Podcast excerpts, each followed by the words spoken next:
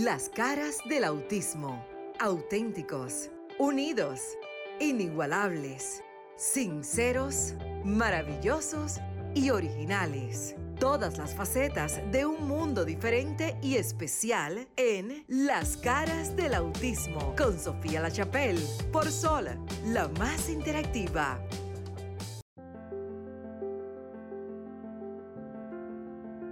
Que nos dé un momentico, tú le dices, María.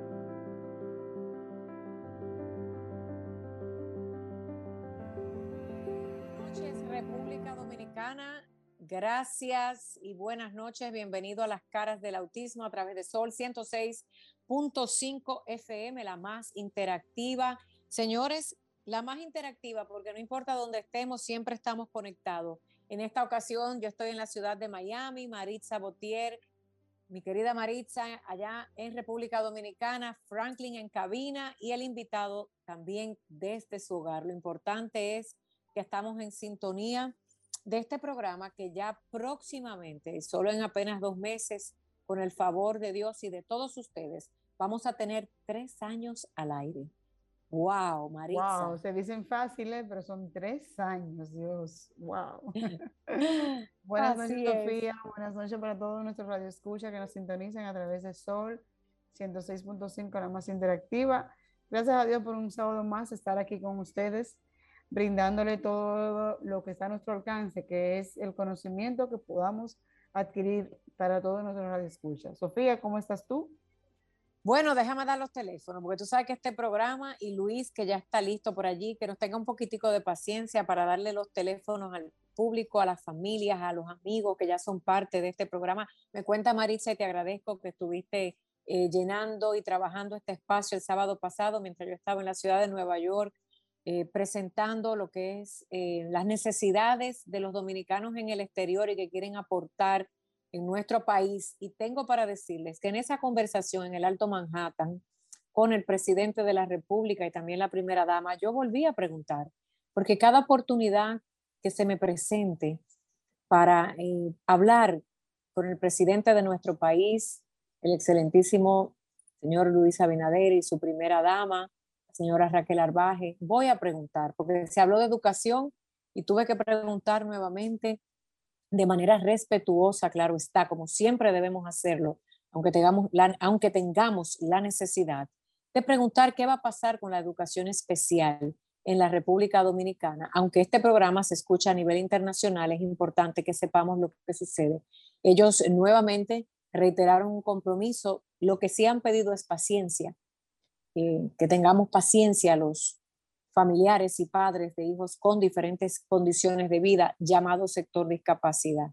La pregunta estuvo, el video está por allí, en algún momento lo vamos a trabajar para presentárselo. Es el compromiso que tenemos, Maritza, es el compromiso que en cada oportunidad que podamos hablar con alguien que tiene en sus manos el poder o el control de cambiar la situación, preguntar. La pregunta estuvo, estuvo también al principio en su momento por algún representante, me parece, del, del CONADIS, ¿verdad, Maritza? En su momento. entonces, entonces, señores, es cuestión de esperar. 1-809-540-1065, 1833-610-1065 para que usted llame.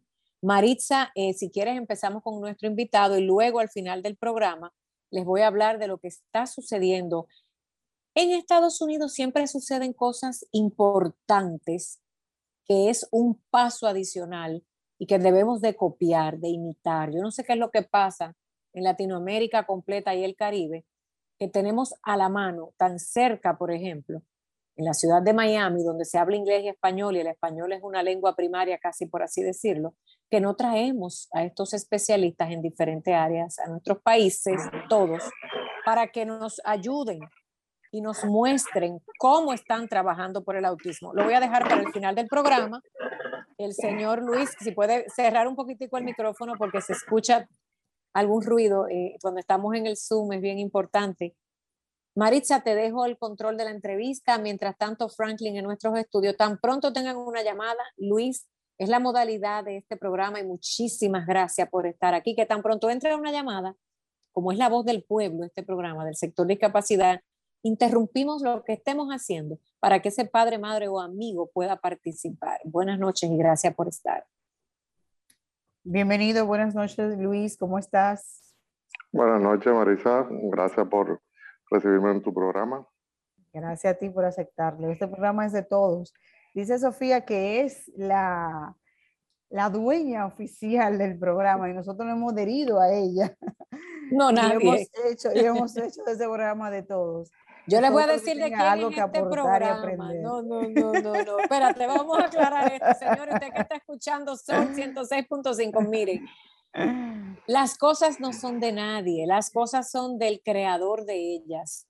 Llámese como usted lo quiera llamar, o de quien la necesita, y de quien la necesita. Y tenemos que agradecer a RCC Media, eso sí, Maritza, y siempre lo hacemos, y Luis, y todo el que nos escucha, porque fue esta estación de radio la que nos permitió tener un programa único y exclusivo en español de una hora por completo, no por YouTube nada más, aquí se ve por todas partes. Es importante resaltar que hay que agradecer este programa que es de servicio público, porque señores, no aparece quien pague un anuncio, pero para adelante, vamos arriba. Así es, se acaba de unir también el señor Juan Manuel Mesa, el compañero nuestro en el área de deporte allá en CONADES. Excelente.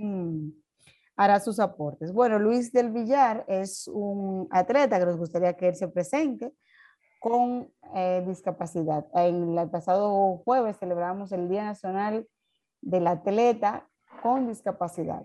Bienvenido Luis, ¿cómo estás? Eh, gracias, todo muy bien, gracias a Dios.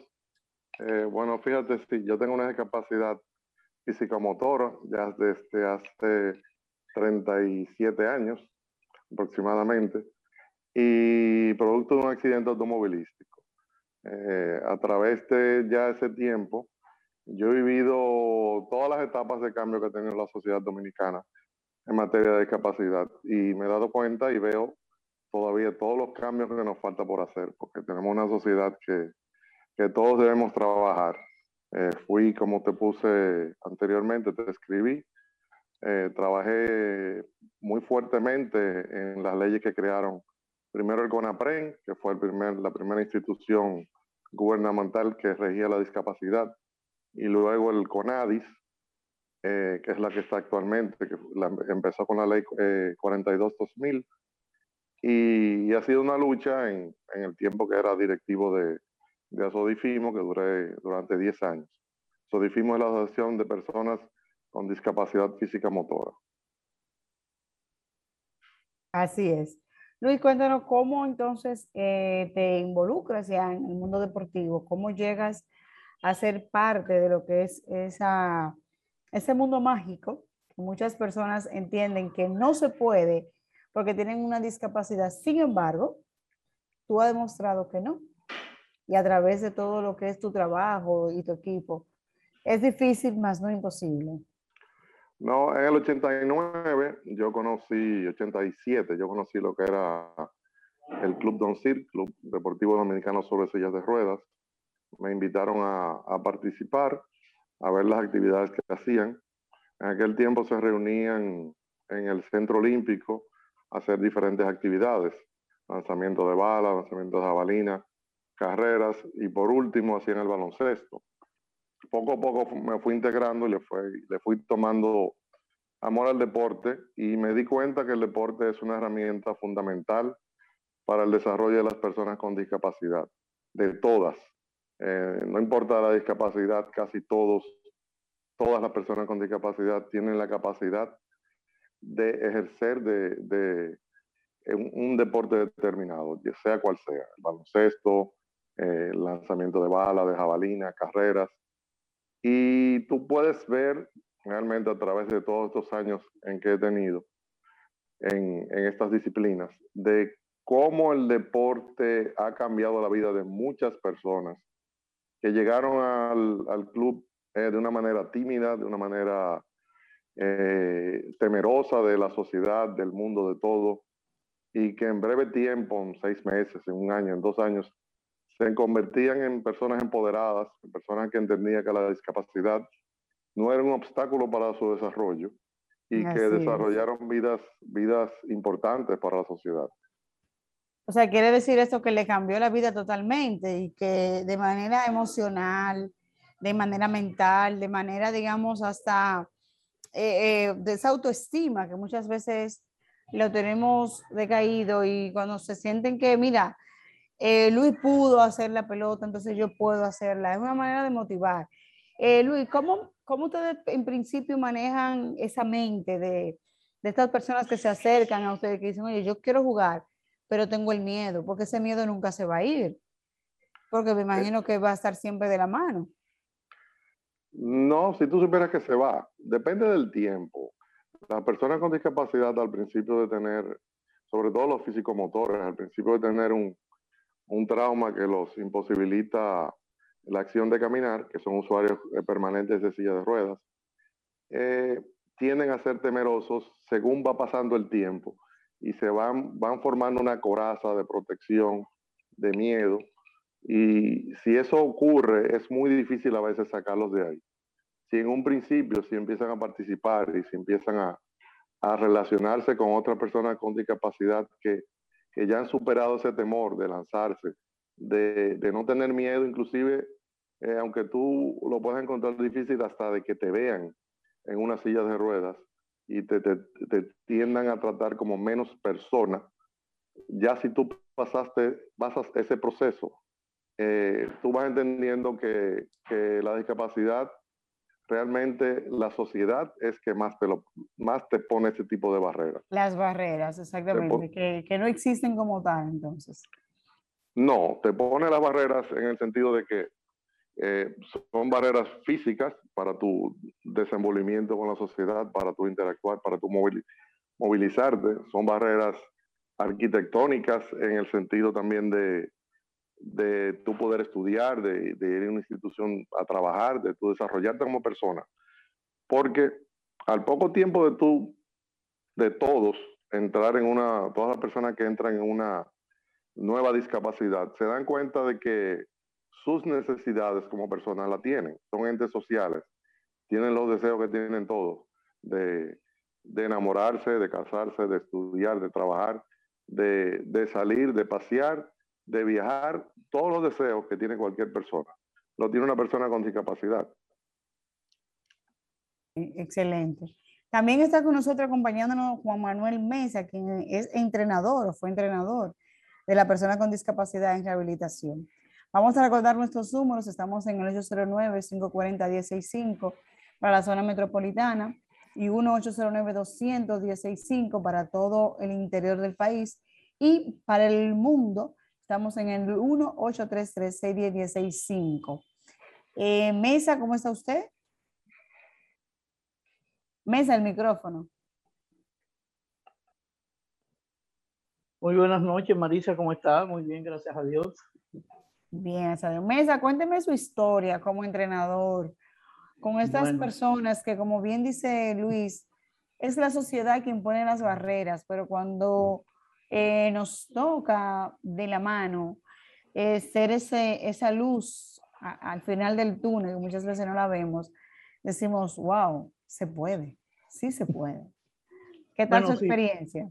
Muy, muy, muy buena. Sí, primeramente vamos a aclarar algo con referencia a algo que tú acabas de decir ahora mismo, que eh, era entrenador, fui entrenador, todavía sigo siendo entrenador del de lo que es el Club Deportivo Dominicano sobre silla de ruedas de la Asociación Dominicana de Rehabilitación. Eh, como te digo, yo entré a lo que fue el círculo deportivo como deportista en, en el 1978, donde me fui desarrollando como un, un atleta excelente, obteniendo diferentes tipos de medallas eh, nacionales e internacionales. Eh, luego eh, ya me di cuenta con el tiempo que ya yo iba disminuyendo en lo que era mi, el rendimiento mío en lo que es el deporte. Y opté por, por implementar lo que son los conocimientos que tú aprendes cuando tú eh, eres un atleta y, y, y, técnica y forma que, que tú coges y siempre la llevas ahí. O sea, que el mensaje es que que el, aprendizaje que obtenemos, ese aprendizaje debemos desarrollarlo y transmitirlo. Que eso fue lo que usted hizo. Aprendió y dijo, ahora me toca enseñar.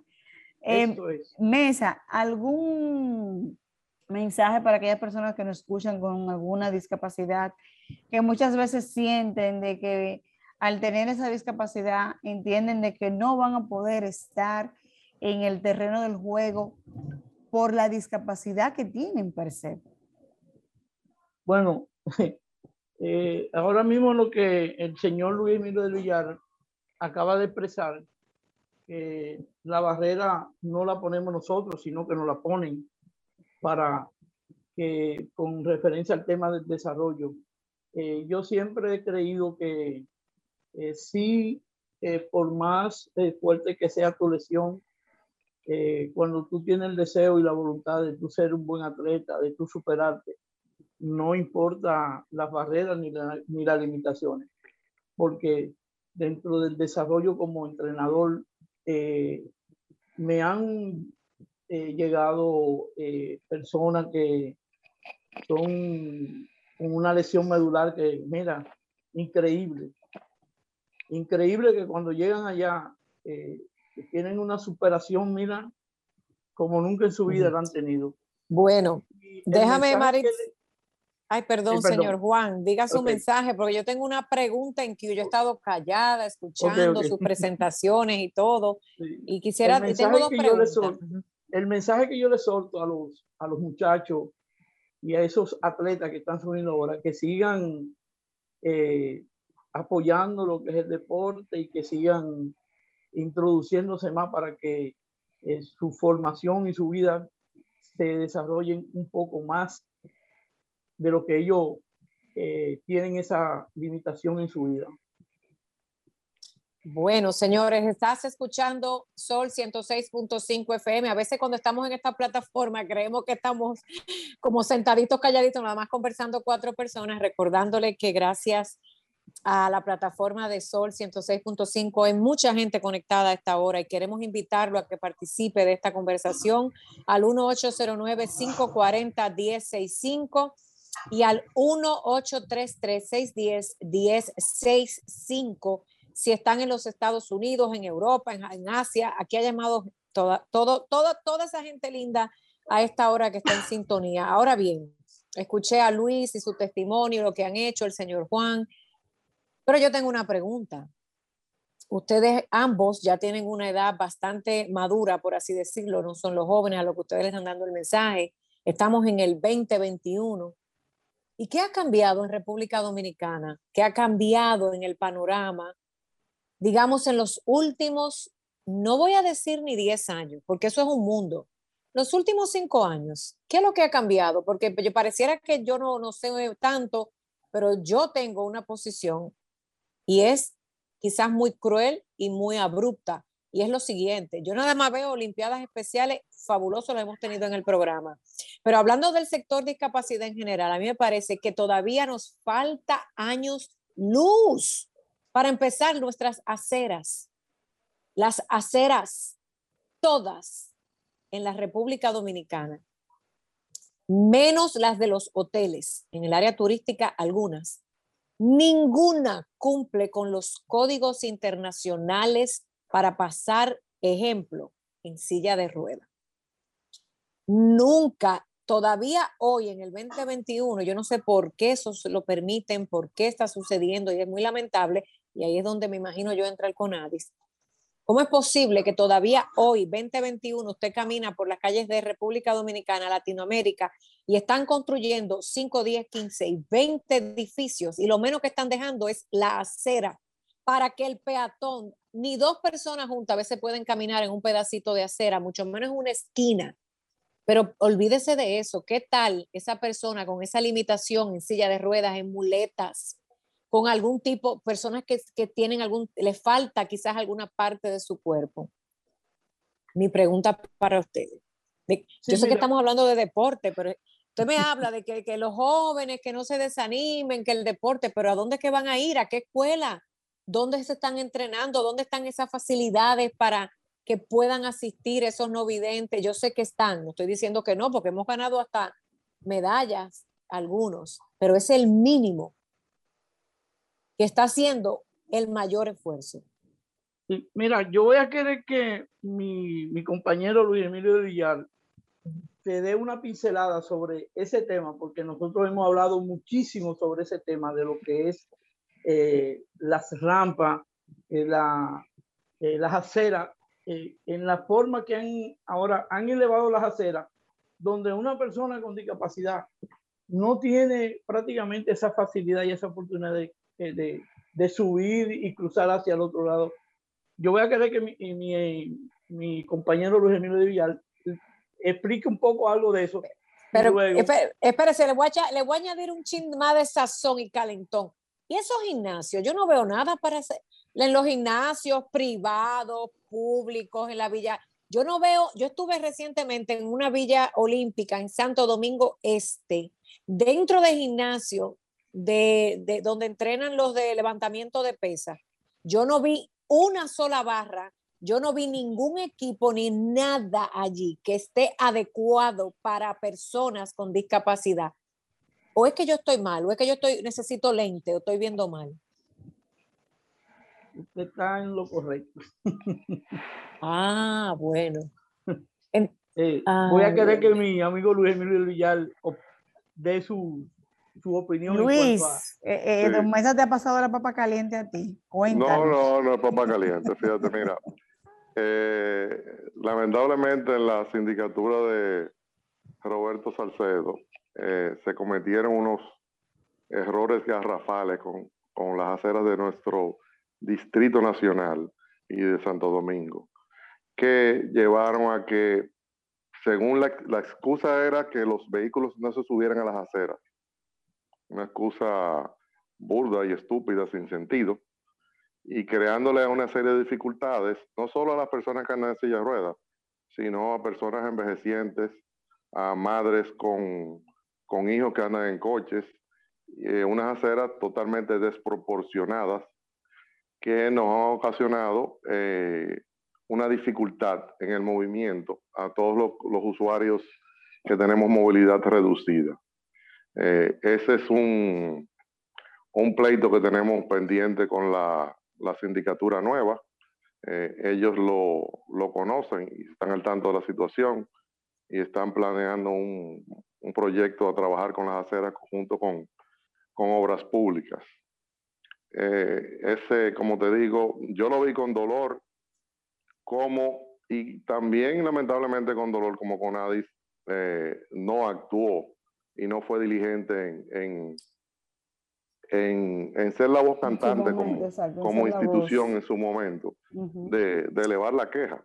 Y un momento, eh, Luis, Luis y Juan, espérense, déjenme, déjenme, ah, usted, Juan, me dijo que usted empezó en el 1970 y qué? 78 a lo que es el deporte ah. adaptado en la República Dominicana. Ok, Luis, ¿y usted empezó en qué año? En el 87. Mm, mínimo de entre 20 y casi 40, 30 o 40 años, ¿verdad? Entre, entre uno y otro. Exacto. Y ustedes me están hablando, yo no quiero meter, mira, hay que meter y no los partidos, las políticas públicas, pero es que ningún gobierno ha hecho nada. Y lo eh, poquito que han hecho, lo poquito que han hecho, me van a perdonar que ustedes, no, a mí no me gusta a veces ni mencionar un nombre, porque si empezamos esto va a parecer un mitin político y no hacemos nada. Se burlan de nosotros y no pasó nada. En realidad los, los gobiernos en plural no han hecho lo que por ley deben de hacer. No han arreglado los gobiernos en los últimos 20 años, 10 años y 5 años lo que deben de hacer por ley violentada por completa en todas las áreas.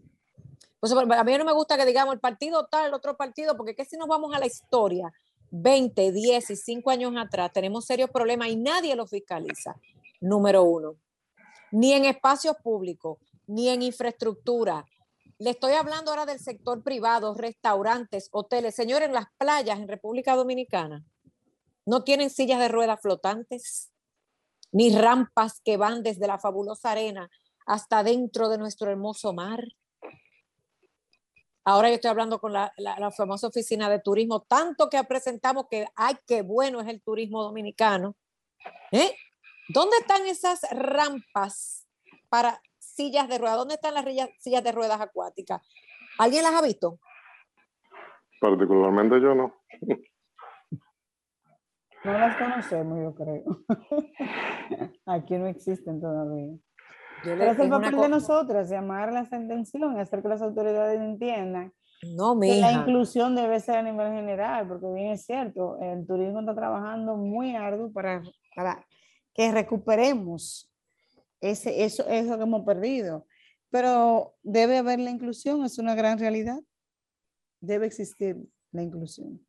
Luis y Juan, que, vamos a proyectar. Y mira que Luis ha dicho, y Luis ha dicho que la persona con discapacidad tienen los, las mismas necesidades que las demás personas, incluyendo esa de ir a la playa, sentarse eh, eh, a tomar el, aire, eh, tomar el sol, o sea que para ellos también es una necesidad tan imperante como para, los, para los que no somos o lo que supuestamente no tenemos ninguna discapacidad. Realmente él tiene toda Señores, ustedes saben que yo tengo seis discos herniados. Tú sabes, Maritza, que yo en Estados Unidos tengo, estoy diagnosticada como con una semi-parálisis porque yo tengo cuatro discos herniados en la espalda y dos en el cuello.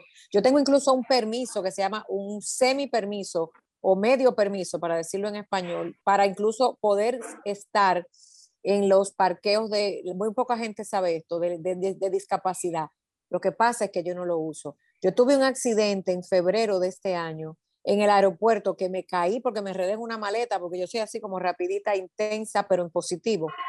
Y yo estuve prácticamente un mes y medio paralizada por completo de mi lado izquierdo. Tuve que usar, eh, yo llegué a subir alguna foto, no, yo nunca me pongo yo a estar diciendo mis cosas, pero lo quiero decir para que entiendan que yo lo he sufrido. El no poder tener la movilidad en mi propio país y poca gente sabe de esta situación que yo padezco. Cuando yo me lastimo la espalda, yo quedo del todo el lado izquierdo paralizada, todo, brazo, pierna y hasta el ojo se me cae gracias a una doctora que me atendió, de Pablo con ella otro día, allá en República Dominicana, estuve dos veces en emergencia. Yo no podía caminar por las aceras de nuestro país. Mis hijos prácticamente, que son bien grandes, me tenían que cargar. Yo, yo usé andador y bastón hasta que pude volver a recuperar la fuerza en mi pierna izquierda. Entonces estamos hablando, señores, de algo muy serio. No, lo, me pongo yo, porque mucha gente dice, ay, esta gente que habla y no sabe nada. Por ejemplo, yo quisiera que si me vuelve a pasar esa, esa situación, pudiese caminar o usar ese andador o ese bastón en los lugares públicos y poderme desplazar. ¿Qué falta, Maritza, Luis y Juan? ¿Qué falta? ¿Qué no hemos hecho o qué no han hecho los demás? falta mucho por hacer, como diría. Pero díganme ustedes, porque ustedes son los expertos, yo no. Mira, yo pasé ya a ser una persona que tiene una limitación física cuando se lastima, documentada. Entonces, Maritza, que es abogado, el señor Juan y Luis, ¿qué es lo que hay que hacer? ¿Qué es lo que falta por hacer? ¿Qué debemos hacer? Yo no puedo hacer nada, nada más que decir. Mira, Sofía, yo tengo eh, yo tengo claro lo que hay que hacer para mí. Para mí, eh, no, y no es tan complicado, es, es una serie de combinaciones de cosas. O sea, primero, eh, las instituciones, sobre todo de personas con discapacidad, empoderarse y exigir su derecho. O sea, nosotros tenemos que, si hay que tirarnos a la calle para exigir cosas, si hay que ir a programas, dar la voz cantante, parar, parar eh, hacer movilizaciones que haya que hacer, las tenemos que hacer. Porque decimos a veces, ah, no, porque uno no puede protestar de esa forma, pero los países civilizados, las naciones desarrolladas, cuando les violan sus derechos, se tiran a la calle. Jóvenes, viejos, adultos, discapacitados, todos se tiran a la calle porque el derecho, la persona tiene que reclamarlo para que se le conceda. Si somos silentes, si no, nos, si no demandamos las cosas que nos corresponden por derecho adquirido. Eh, los gobiernos hacen eso, los gobiernos hacen de la vista gorda, firman compromisos y, y, no terminan trabajando a favor del sector que dicen proteger. O sea, lamentablemente es así Lamentablemente hemos sido así y hemos sido muy silentes. A veces para ser complacientes y no, no, hacernos, no hacer sentir mal a ciertas personas, a ciertas instituciones. No, Luis, te voy a decir qué es lo que, lo que nos pasa. Y, y yo me estoy diciendo que nos pasa. Sofía, perdóname, me están escribiendo por WhatsApp que están llamando. Ah, una llamadita en línea. Buenas noches. me monté en el carro de no ir al público. Buenas noches. Bienvenido a las caras del autismo. Que ver con Franklin Central. Están, ahí entra llamada entrando y no lo están tomando el teléfono. Tú sabes que, que la gente está pendiente y más sobre todo cuando hay motivación. Porque si bien es cierto que las autoridades en su momento no han hecho lo que tienen que hacer, sin embargo es el momento de nosotros reclamar eh, para eso está este espacio, para eso están en las redes. Hoy en día han sido una, una vía buenísima para reclamar. Y no nos podemos quedar callados, como dice Luis, como dice el señor Mesa, tenemos que ser esa voz, que muchas veces no tienen esa voz, pero tenemos que ser la voz, el oído, eh, las manos, los pies de esas personas con discapacidad y montarnos, como dices tú, en el tren de ellos y exigir, señores. Maritza, tú dices que están llamando, le estaba escribiendo, ¿quién nos, e, por, qué, ¿por qué vía? Porque tenemos a nuestro Franklin, parece que en el estudio, y quizás tengan paciencia. Le estamos escribiendo, Maritza, si tú me ayudas y le escribes o lo llamas. Sí, yo le escribí que marquen ahora al grupo. Ok. Bueno, vamos a continuar en lo que la llamadita vuelve y entra. Franklin, eh, avísanos por el WhatsApp, por favor. Yo le decía, Maritza, antes que se me vaya la línea de pensamiento, señor Luis y Juan, y yo me voy a incluir. Hay una que se cayó la llamada, va a entrar de nuevo. Señores, llamen, llamen. sí, buenas noches. Buenas. Sí, le hablo a Mónico. Luis es un excelente amigo, una persona quien ha luchado en este sector eh, desde hace mucho tiempo. Y yo puedo decir que es un ejemplo también de dignidad y de trabajo y de motivación Qué bueno, Luis, en el área de deporte en la que tú estás eh, apoyando y trabajando. Y como inclusión, Luis es un empresario, una persona emprendedor, hay que decirlo así. Porque hay que señalar, Luis, del Villar, que la persona que tenemos algún tipo de discapacidad, no vivimos de lástima, nosotros hagamos trabajo importante. Y yo he dicho que lo que Sofía y Marisa están haciendo en este programa, que en principio se refiere al autismo, pero yo soy no vidente y Luis de silla y oye lo que termina de decir Sofía también, eso está arrastrando a todas las discapacidades y yo creo que y Marisa ahora con el deseo de trabajar desde el, desde el CONADIS, que yo sé que es importantísima, y que cuenta con mi apoyo. Y yo sé que cuenta con el de Luis y con el de Sofía y de todo el mundo. Y yo le exhorto a la sociedad en general que trabajamos en este sector que esa es una chispa que se encendió, por la cual hay que seguir animando para que siga encendiendo. Luis, cuídate mucho y qué bueno, qué bueno la proposición. Gracias, señor Sosa, gracias por estar siempre. Gracias, Mónico. Déjame calentar esa línea. 809-540-1065, 1809-540-1065 y el 1833-610-1065. Maritza. Sí, por aquí estamos. Luis, tú decías entonces que aquí sí hay que salir a las calles, hay que salir, hay que eh, salir a defender nuestros derechos. Sin embargo, hemos visto que por lo menos en, en, lo que tiene que ver la teoría, lo que hace falta es la práctica porque fíjate que esta semana celebramos el Día del Atleta con Discapacidad. Ahora bien, ¿qué tanto le falta a los atletas para ya llevarlos realmente a lo que sería mejor condición de vida? No solamente el día, sino que le hace falta para que puedan ser tomados en cuenta ustedes como atletas.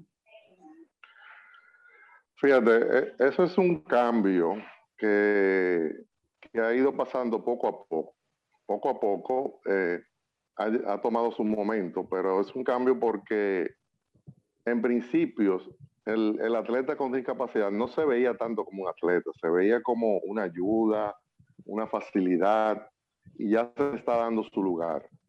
Ahora, ¿qué falta? que dediquemos los recursos necesarios, que en eso se está trabajando, para que los atletas con discapacidad tengan la misma dignidad que tienen los otros cuando están ejerciendo sus actividades deportivas, que tengan las mismas facilidades, que tengan los recursos. Eh, el trabajo de los atletas con discapacidad para, para hacerlo de una manera digna y correcta es, caro. O sea, el ejercicio de, del, deporte, del deporte adaptado es un, es un ejercicio caro que requiere que, que dediquemos los recursos necesarios y que el gobierno entienda, y como te digo, en eso se está trabajando, que al ser un deporte caro hay que dar dinero para eso. El, el uso para ponerte un ejemplo, el uso de una silla de ruedas especializada eh, es de es una es una silla personalizada, por ejemplo, para mí. No es una silla para más nadie. Eh, por ejemplo, en baloncesto, en el club deportivo en Don Cir, trabajamos con sillas que son para todos. Por eso no es la forma correcta. Cada atleta debiera tener su propia silla. Eh, Luis, Luis, permíteme Déjame hacer una pregunta, que, que las palabras se van, qué bonito que hablamos, pero no. Luis, ¿qué es eso de que estamos trabajando? ¿Qué es lo que están trabajando ahora, en este momento, en el 2021? Bueno, ahora mismo el Ministerio de Deporte está trabajando para darle cabida, más cabida a los atletas con discapacidad y también más presupuesto. Este año fue bastante difícil por, motivo de la pandemia y los presupuestos se deprimieron mucho. Pero entiendo que, que la idea es eh, formar, formar eh, en el Ministerio de Deportes, formar, eh, como te digo, en... déjame ayudarte. Déjame hacerte una pregunta, Luis y Juan, y Maritza que está por allá en el CONADI, abogado, bueno. Pero ¿qué pasa? ¿Por qué no estamos solicitando porque mira, hay muchísimos fondos internacionales. ¿Por qué cuando hablamos de las Naciones Unidas y entre otras tantas, todos los gobiernos, los diputados, los senadores y todo el que trabaja en toda la administración gubernamental saben dónde se puede ir incluso a buscar fondos? Porque si hacemos miles y millones y millones de dólares en préstamos para otras cosas, olvídate, olvídate de, la, de los impuestos que pagamos en nuestros países. Yo me voy a salir de los chelitos de nosotros, pero vamos a los bancos internacionales y buscamos miles y miles de dólares en préstamos para 20 mil cosas. ¿Por qué no lo buscamos para este sector? Porque hay que seguir eh, con una pala eh, tú me estás entendiendo lo que te digo, ¿por qué es tan difícil? Porque hay que darle tanto la vuelta. Porque yo leo como, como ciudadana en publicaciones que el banco de no sé cuánto internacional acaba de hacer un acuerdo con cualquier país, nada más no quiero que digan que República Dominicana, porque hay gente aquí hasta de otros países que están escuchando, para inyectar la economía, para inyectar el turismo, para inyectar las autovías. ¿Y dónde, y dónde queda? ¿Dónde, no voy a decir la mala palabra, dónde queda la inyección de ayudas del gobierno local, internacional, de préstamos, hasta de, miren, hay, lo que pasa es que no hacemos la tarea. Los Estados Unidos, porque yo, yo he vivido en este país muchos años y sé lo que le estoy diciendo, tiene, tiene becas, tiene fondos gratuitos. Lo que pasa es que nadie se sienta a escribir un grant como se llama, en cualquier organización del gobierno, para enviarla a diferentes fundaciones que hay en estos países, públicas y privadas, que donan dinero, 20, 30, 40, 50 mil dólares. ¿Ustedes saben eso? Vamos a olvidarnos ahora de los gobiernos. ¿Ustedes saben lo que es un especialista en, grants, en, en, fondos? Mm. No. Juan, María, Luis. No, no, no, no, no Sofía. Explícanos para que lo podamos aplatanar, como decimos aquí en Dominicana. Por eso es que yo no entiendo qué es lo que están haciendo cantidad de gente en los diferentes gobiernos, ¿eh? que le dan trabajo a consultores internacionales que no consultan nada.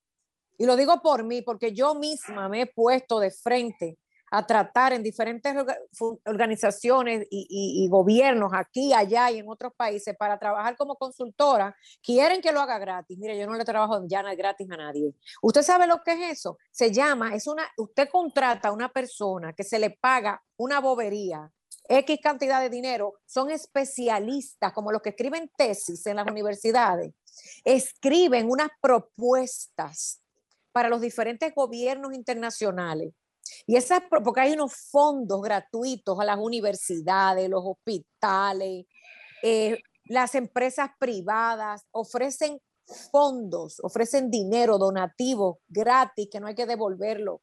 Y si no es el dinero, le mandan 100 sillas, 3 mil sillas, pero tienen que tenemos que aprender a buscar esa persona que existen, que nos redacte, que nos escriba como esa propuesta para enviarla a los diferentes países, a España, a Asia, a Estados Unidos, para, para dagar, para indagar y buscar ese dinero y esos fondos y esos servicios que van a llegar gratis a nuestro país. Lo que pasa es que como no nos interesa y siempre estamos mirando para el mismo lado, el gobierno no hace, que también es verdad que no hace, y no buscan a la gente verdaderamente especializada, porque también tenemos un problema, el ego, el ego el ego del latino en general es tan grande de que quién va a venir a mí aquí a enseñarme nada porque yo lo sé todo.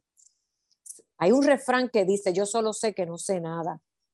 Cuando aprendamos a ser humildes y cuando alguien le diga a usted, claro, comprobado, ¿eh? porque también hay cantidad de farsantes que dicen que saben hacer y no hacen nada, pero hay gente que de verdad sabe. Déjese ayudar, déjense ayudar como gobierno, como país, como nación, como ciudadano. No importa el idioma que el otro abre, gringo, eh, chino, árabe, déjese ayudar. Pero es que para otras cosas sí lo encuentran, Maritza, por eso que me molesta. Porque aparecen esos fondos, aparece ese dinero, aparecen esas becas, aparecen esos donativos, pero para lo que le da la gana, menos el sector discapacidad. Tienes razón, es como si fuéramos una cenicienta. Eso, eso es así, eso es así, Sofía. Todo lo que tú acabas de decir. Eh, yo siempre he dicho, y Luis lo, acabado, lo acabo de confirmar, que lo que tenemos que hacer es empoderarnos de todas esas cosas y, y cumplir nosotros y, exigir eh, nuestra cuota para que eh, el desarrollo sea un poco más abierto y, y, se, y se cumpla con las necesidades que ahora mismo tiene lo que es, eh, eh, lo que es el deporte eh, adaptado en la República Dominicana. Porque, mira, te digo esto, porque yo en el 1982 nosotros participamos lo que fue en unos séptimos Juegos Panamericanos sobre silla de ruedas y en esa competencia nosotros estuvimos con unos equipos eh, que donó Pan para el Mundo. Eso fue una eh, compañía de, Alemania. Eh, y prácticamente fuimos 10 atletas nada más. Y esos atletas, en esas 10 sillas que fuimos, que pesaban 60 libras cada uno, nosotros tuvimos un sexto lugar para ir a la mundial. Y, o sea que si nosotros, desde aquel tiempo, nosotros hubiéramos tenido mejores equipos. O sea que si, si, hubiese seguido avanzando mesa, tal vez entonces hubiésemos seguido avanzando así mismo en, en los lugares. Que lo que hace falta es voluntad, realmente. Eh, y que se dé y, que, y que realmente el gobierno en su plan de gobierno incluya eh, el deporte como herramienta eh, esencial para, para el bienestar de, la persona con discapacidad. Maritza, déjame, déjame preguntarte, tú que estás ahora en el CONADI, ¿cuántos consultores internacionales tienen? No, que yo sepa no hay ninguno. Mesa, tiene más tiempo que ya. ¿Allá hay consultores internacionales? No, no, no tenemos, no tenemos. No, no tenemos. ¿Y por qué no tienen? Gente de España, un ruso, un alemán, ¿Eh? ¿Por, qué, ¿Por, qué, no hay un consultor, un agente? Y no voy a decir ni yo, porque ya me, yo, yo, el día que me quieran llamar aquí yo estoy. ¿Por qué no hay gente que le diga dónde encontrar las cosas? Quizás no cómo, ¿eh? porque todo en la vida es un proceso, pero por lo menos que le digan, mira, allá en Rusia, allá en Alemania, por allá en Ucrania, hay una empresa tal que puede donar 20 cosas. Vamos a escribirles a esa gente. ¿Por qué seguimos dando vuelta en el mismo patio? O sea, hace falta que nos escuchen más. No, Maritza, es una cosa, es una cosa que nos escuchan y no nos escuchan. Yo estoy hablando de otra cosa. ¿Por qué estas oficinas y entidades de gobierno, desde educación, y, ah, porque para turismo sí aparece gente de toda parte del mundo. Miren, señores, no somos indios ni somos brutos. ¿eh? Especialistas aparecen para 20 mil cosas. ¿Por qué en la educación y en el sector discapacidad? No estoy hablando de nuestros propios profesionales del patio, que muchos tienen mérito. Aquí mismo hay dos, y más hay tres, estás incluida tú. Estoy hablando ¿Por qué no buscamos especialistas internacionales que nos trabajen, no que nos regalen su tiempo, eh? que nos digan dónde? Porque tenemos que salir del problema este de mirar nada más en el patio y entender que hay un mundo allá afuera de posibilidades, pero tienes que buscar a alguien que haya estado en el mundo, que haya salido al mundo a ver lo que hay y que te diga, mira, allí, en aquel otro lugar, quizás podemos ir a buscar y empezar ese trabajo. Se llaman consultores y asesores internacionales. ¿Por qué educación y discapacidad no lo tienen? ¿O es que yo estoy equivocada y alguien nos pueda llamar y decir, claro que los tenemos? Pero yo siento que hay un silencio. 1809. Por el momento con nadie que hasta donde yo sepa no lo tiene. No sé el Ministerio de Educación pero por el momento con nadie no, no lo tiene. Luis, dígame usted, Juan, ¿usted ha escuchado alguna vez en el... nosotros, perdón, nosotros como órgano rector eh, del CONADI, eh, eso que tú acabas de plantear, eh, yo tengo aproximadamente un tiempo ahí, más o menos, que se puede contar en el CONADI y nunca he escuchado, he oído que tenemos una persona internacional que nos pueda eh, orientar y, ayudar en esas pinceladas que tú acabas de dar, eh, Sofía. Ya que ustedes están allí, Maritza y Juan, entonces miren, propónganlo. Señores, ¿saben qué? Llevamos 20, 30 años y hemos adelantado, porque no es que no, pero es que han adelantado a paso de tortuga. Así es. Hemos adelantado a paso de tortuga por un lado y por el otro vamos volando. Entonces, eh, propónganle que contraten, aunque sea por una sola vez en su vida o por una sola vez y que les, que les diga dónde pueden ir en el sector público y privado a nivel mundial a buscar productos, servicios, entrenamiento y traerlos a nuestros países, Honduras, Guatemala, Nicaragua, República Dominicana. Para eso son las asesorías, para eso son los consultores, gente que ha viajado el mundo y que ha visto dónde hay, porque señores, hay que darle el valor a lo que lo tiene. Yo sueño de, despierta, porque yo no sueño ahí durmiéndome. Y sé, porque lo he visto en lo poco que he caminado, yo no he caminado el mundo entero, pero un poquito he caminado, que donde menos usted cree, existe algo increíblemente maravilloso eh, que le puede cambiar la vida a alguien. Perdón, Sofía. Mira, eh, eso es un, aporte que tú acabas de hacer, por lo menos en, este, en esta entrevista que hemos tenido con, con ustedes y eh, por lo menos asumiendo ahora en, esta, en este nuevo gobierno lo que es el área de deporte del CONADI, eh, conjuntamente con Lucas. el señor eh, Luis Emilio del Villar y el señor Bienvenido Zorrilla, que son para mí dos personas que eh, tienen mucho conocimiento en lo que es eh, el deporte adaptado en la República Dominicana, Dominicana. Porque el señor Bienvenido Zorrilla, que tendrá una, entrevista mañana ahí en tu programa, en este programa, es una persona para mí que es una persona muy valiosa, una persona que está desde el 1972 eh, eh, lo que es eh, haciendo deporte adaptado en la República Dominicana. Y eso es un aporte que tú no acabas de dar y, y es un derecho para exigir. Y el dar respuesta a lo que es la política pública en cuanto a deporte adaptado en la República Dominicana. Eh, vamos despidiendo el programa. Así es, nos, queda mucho por hacer, eh, Mesa.